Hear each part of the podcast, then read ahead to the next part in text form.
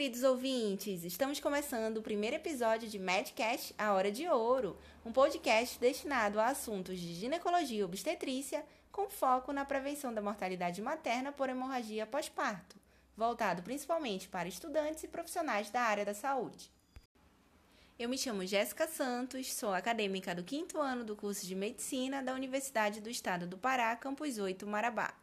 E eu me chamo Alessandra Mota, também acadêmica do quinto ano do curso de Medicina da Universidade do Estado do Pará, Campus 8 Marabá. E para dar início à nossa série de cinco podcasts, hoje vamos falar sobre definição e epidemiologia da hemorragia pós-parto.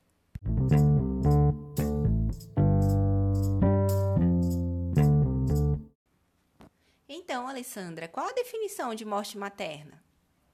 A morte materna, ela é a morte de uma mulher durante a gestação ou dentro de um período de 42 dias após o término da gestação, devido a qualquer causa relacionada com ou agravada pela gravidez. Existe alguma forma de classificá-la? Existe sim a morte materna direta, que ocorre por complicação obstétrica na gestação, parto ou puerpério, devido a intervenções, omissões ou tratamentos incorretos, como, por exemplo, hemorragia, infecção, descolamento prematuro de placenta, ou então indireta, aquela resultante de doenças existentes antes da gravidez ou de doenças que se desenvolveram na gestação, como hipertensão, cardiopatia ou até mesmo morte materna tardia, que é quando o óbito é por causa obstétrica direta ou indireta e que ocorre com mais de 42 dias, porém menos de um ano após o término da gestação. Tem alguma taxa ou coeficiente para quantificar os casos de morte materna? Tem sim é a razão de mortalidade materna, que consiste no número de óbitos maternos, seja na gestação, parto ou pós-parto, por 100 mil nascidos vivos. E Alessandra, como que é a distribuição dos óbitos maternos em países desenvolvidos e em países em desenvolvimento, como por exemplo o Brasil? É, a morte materna ela é um indicador de condições de vida e qualidade da assistência e saúde da mulher. Então, essas taxas elevadas vão estar associadas a uma insatisfatória prestação de serviços de saúde à mulher, sendo uma grave violação de direitos, e de acordo com o Ministério da Saúde, 92% são de causas evitáveis.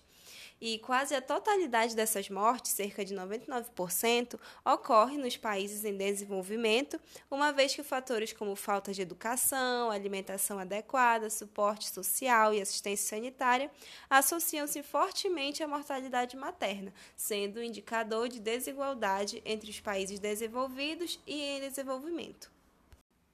E como se distribuem os óbitos maternos no Brasil? Entre os óbitos maternos ocorridos no Brasil de 1996 a 2018, as causas obstétricas diretas que se destacaram foram hipertensão, hemorragia, infecção puerperal e aborto. Já as causas indiretas que se destacaram foram doenças do aparelho circulatório, respiratório, AIDS, doenças infecciosas e parasitários maternos. Em relação à taxa de mortalidade materna no Brasil no ano de 2018, ela foi de 59,1 para cada 100 mil nascidos vivos e na região norte 80,8 para cada 100 mil nascidos vivos. E os números no nosso estado? É, no Pará, no ano de 2018, em relação aos óbitos maternos diretos, foram registrados 82 casos, principalmente relacionados à doença hipertensiva específica na gestação, sendo as cidades com os maiores números de óbitos Belém, seguido por Santarém, Ananindeua e Marabá. Sendo que em Marabá as causas foram relacionadas a eclâmpsia, hipertensão, hemorragia e infecção. Altos esses números e baseado nesse triste cenário, quais metas foram propostas? É, diante desses números, foram propostos os Objetivos de Desenvolvimento do Milênio, que possuía como meta, em 2015, chegar no máximo a 35 mortes a cada 100 mil nascidos vivos, o que infelizmente o Brasil não conseguiu cumprir. Porém, ele, ele foi convocado também para o esforço de eliminação da mortalidade materna evitável entre os anos de 2016 e 2030, pela Iniciativa Global das Nações Unidas, conhecido como Objetivos de Desenvolvimento Sustentável. E uma das metas é reduzir a razão de mortalidade materna global para menos de 70 mortes maternas por 100 mil nascidos vivos. Dessa forma, todos os estados têm investido em ações de enfrentamento da mortalidade materna e de fortalecimento da atenção à saúde materno-infantil. E agora falando mais especificamente de uma importante causa de morte materna, a hemorragia pós-parto, como conceituá-la? A hemorragia pós-parto, ela é, consiste na perda sanguínea acima de 500 ml após o parto vaginal ou acima de 1000 ml após o parto cesariano nas primeiras 24 horas, ou qualquer perda de sangue pelo trato genital capaz de causar uma instabilidade hemodinâmica. E como se classifica?